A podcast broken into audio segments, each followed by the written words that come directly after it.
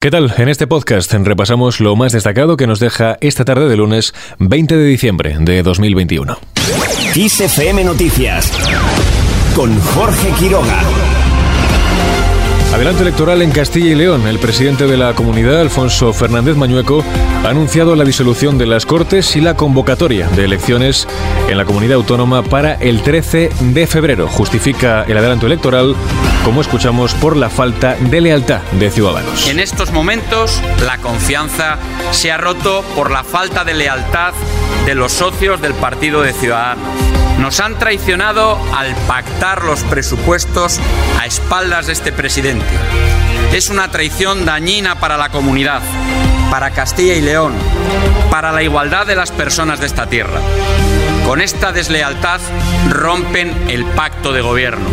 El presidente de Castilla y León considera acreditado convocar elecciones por la traición que a su juicio ha cometido a la formación naranja al pactar los presupuestos a sus espaldas con el partido por Ávila y también por una hipotética moción de censura que podría presentar el PSOE en el mes de marzo.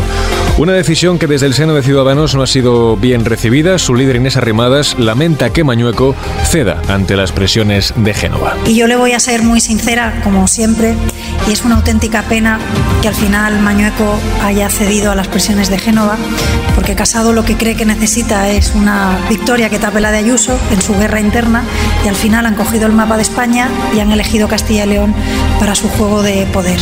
Arrimadas ha cuestionado que Mañueco haya adoptado esta decisión cuando hace tan solo cinco días subrayaba que la situación del gobierno de coalición en Castilla y León era de normalidad y que la coalición funcionaba. En el PSOE van más allá y consideran irresponsable convocar comicios regionales en mitad de la sexta ola. Escuchamos al portavoz socialista Felipe Sicilia. No es el momento de llevar a los ciudadanos ante las urnas, ante una nueva ola de esta pandemia y no es el mejor momento de tener la administración parada, justo a las puertas de que se apruebe un presupuesto del Estado que va a necesitar sin duda de una administración autonómica en pleno rendimiento para poder aprovechar los recursos que el Estado va a destinar a Castilla y León, pero sobre todo para poder aprovechar los recursos que llegan de los fondos europeos.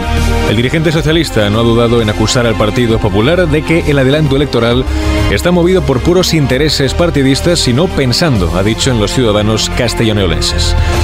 Vamos con otras cuestiones. Cinco presidentes autonómicos pedirán a Sánchez que vuelvan las mascarillas en exteriores. Los dirigentes de Andalucía, Castilla-La Mancha, Comunidad Valenciana, Galicia y País Vasco trasladarán el miércoles esta petición a Sánchez en la conferencia de presidentes. Además, entre otras cuestiones, los presidentes de Andalucía y País Vasco pedirán una ley antipandemias, mientras que los de Comunidad Valenciana y Galicia propondrán unificar el criterio para pedir el certificado COVID.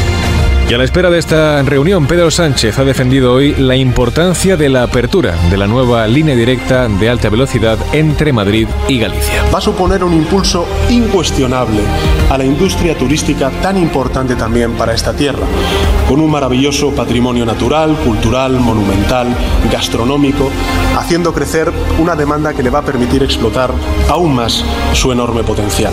Sánchez asegura que España necesitaba el AVE de Galicia tanto o más que la propia comunidad gallega.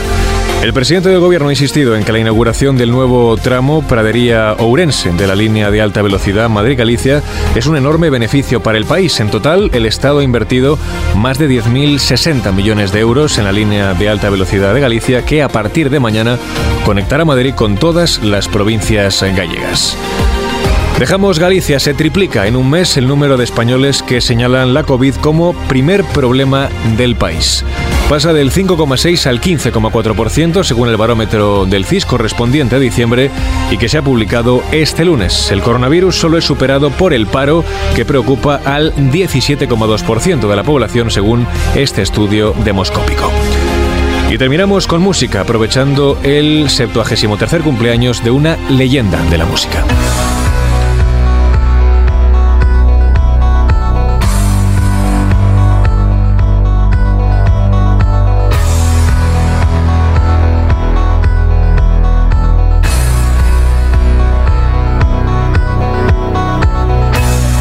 Alan Parsons cumple 73 años. El reputado ingeniero de sonido, productor y músico británico celebra este lunes su aniversario. Parsons pasará a la historia por ser parte fundamental de álbumes clásicos como The Dark Side of the Moon de Pink Floyd o Abbey Road de Let It Be de los Beatles. Como curiosidad sobre este último grupo, en la última aparición pública de la formación de Liverpool en la azotea de un edificio londinense, mientras interpretaba en Get Back, se puede ver cómo Parsons está realizando las labores de técnico de sonido para la banda. Destacó además por fundar el grupo The Alan Parsons Project junto a Eric Wolfson. Y con este breve repaso a la figura de Parsons lo dejamos. La información vuelve puntual y en directo en los boletines de XFM.